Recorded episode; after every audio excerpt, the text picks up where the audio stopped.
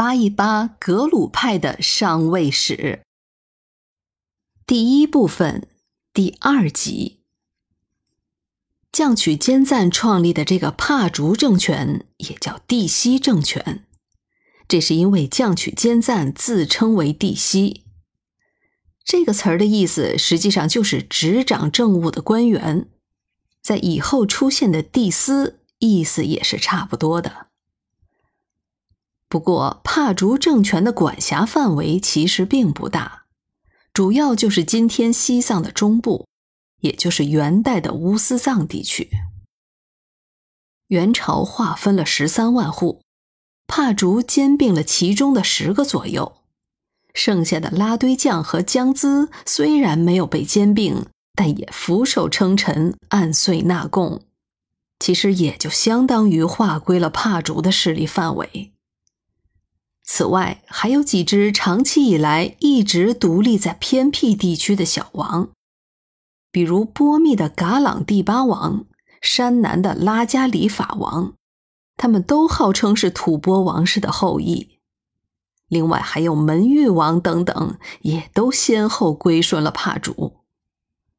不过倒是阿里地区和康藏地区，他们可是从来没有被帕竹统治过的。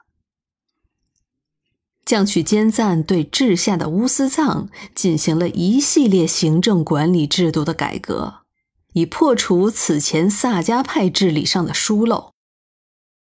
在这其中，影响最深远的，就要算是改万户为宗了。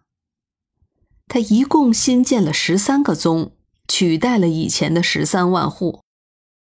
不过，这里需要说明的是，这只是数量上的一致。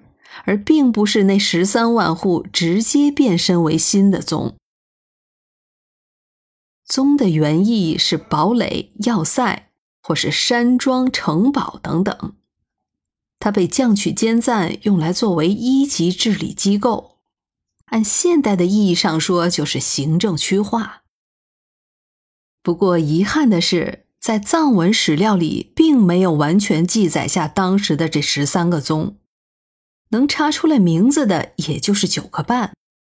这所谓的半个，还是因为文献间的记载有差异。当然了，这些宗也并不是同时设立的，而是有先有后。各宗设有宗本，每三年一换。初期的宗本都是将取坚赞手下最可靠的支持者，或是最忠诚和功勋卓著的属下。再以后，各宗的宗本就都是由帝西直接委派的，他们自然也是对帝西负责。与萨迦政权时期的万户制相比，这种模式实际上是更加集权了。后来西藏沿用的宗，也正是在这个基础上发展而来的。在这顺便说一下，宗也就是相当于内地的县吧。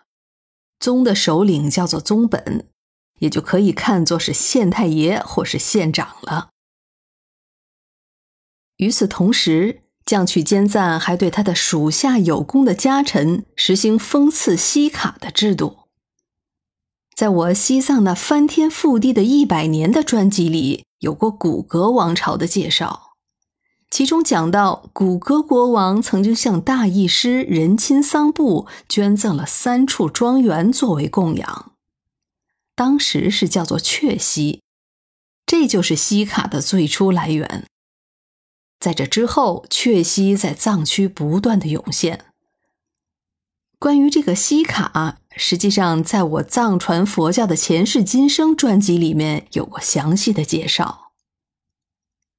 正是在降取坚赞时代，给他赋予了新的内涵。他赐给的第一个西卡叫做查嘎西卡，受封的是他一个手下的大功臣，叫做喜饶扎西。西卡是世袭的，这就类似于汉朝开始的采邑体制。西卡的主人自然都是帕竹政权的铁杆支持者。到了后来，他们就逐渐演变成了大贵族，其中很多家族就一直延续到近代。西卡制度带动了庄园经济，降曲坚赞明确指令要将土地分给农户，而且还规定了六分之一的赋税比例。其实这就颇有点分产到户的样子了。这样的举措自然能够创造出安定和谐的社会局面，也就带来了此后西藏近八十年的社会稳定和繁荣时期。降曲坚赞还制定了完整的法律体系，总共有十五条。他借鉴的是所谓的神教十善，也称为十善法界。相传最初这是松赞干布时期制定的。这部法律对西藏后世影响很大，里面的很多内容一直延续到了解放前。降曲坚赞，他算是藏族历史上又一位杰出人物，就相当于萨迦派的八思巴了。也正是他给以后帕竹政权的发展奠定了坚实的基础。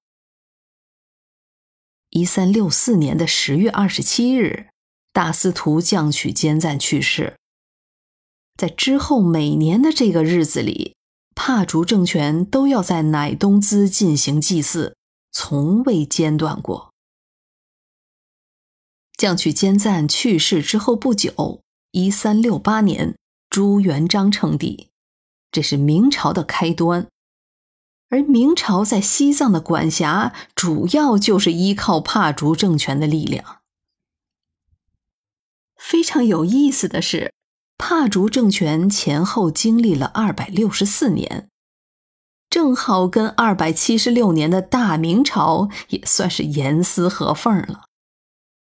至于他的前任萨迦政权和元朝的命数也差不多是同时同步的，而他的继任格鲁派的甘丹颇章政权也是贯穿了整个大清朝，这就颇有点天意的感觉了。